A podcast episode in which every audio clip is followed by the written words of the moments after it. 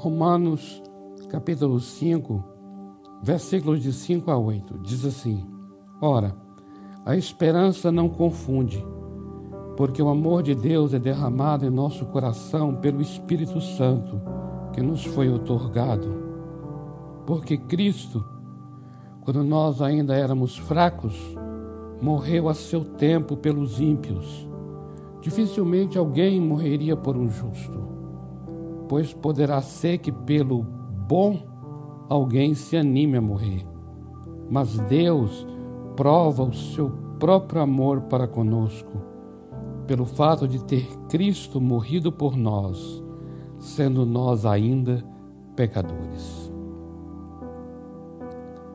Esta é uma palavra sobre o amor de Deus, amados. Precisamos falar sobre este amor. Veja bem, ainda que seja difícil, mesmo assim alguém poderia se sacrificar por um justo. Pois o homem bom, ele inspira nossos atos de bondade. Não é assim? Pense agora numa pessoa que você considera gente boa. Se estiver com alguma necessidade, com certeza você se desdobra para ajudar.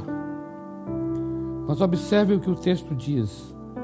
Deus prova, ele demonstra o seu amor para conosco por ter Cristo morrido por pecadores. Ou seja, o Senhor Jesus morreu por pessoas más, morreu pelos inimigos morreu por ingratos, blasfemos, perversos, morreu por quem não acredita nele. O amor, o amor não é provado quando amamos quem nos ama, e sim quando amamos quem nos odeia. Olha só o que Jesus ensina em Mateus capítulo 5, versículos 44 a 47. Eu, porém, vos digo: amai os vossos inimigos e orai pelos que vos perseguem, para que vos torneis filhos do vosso Pai Celeste. Porque Ele faz nascer o seu sol sobre maus e bons, e vir chuvas sobre justos e injustos. Porque se amardes os que vos amam, que recompensa tendes? Não faz os publicanos também o mesmo? E se saudardes somente os vossos irmãos, que fazeis demais? Não fazem os gentios também o mesmo?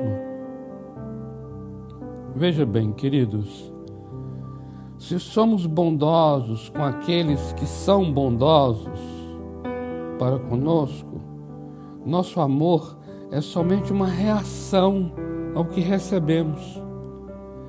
Mas se somos bondosos com os que não são, o nosso amor é uma ação de iniciativa pessoal, autônoma e livre.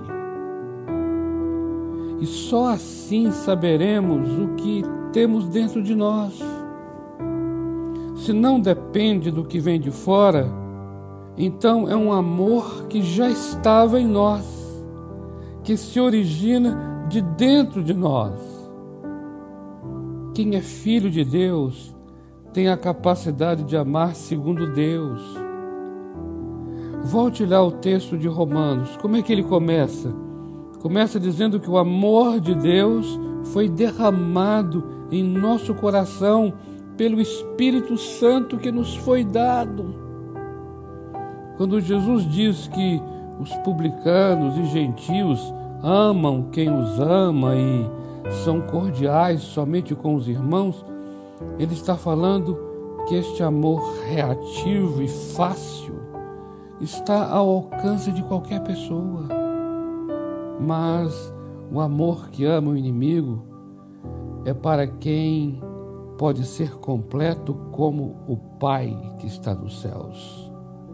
O amor que ama o inimigo é o amor de Deus que está no coração dos seus filhos. Precisamos falar mais sobre este amor. A gente continua. Que o Senhor Deus lhe abençoe.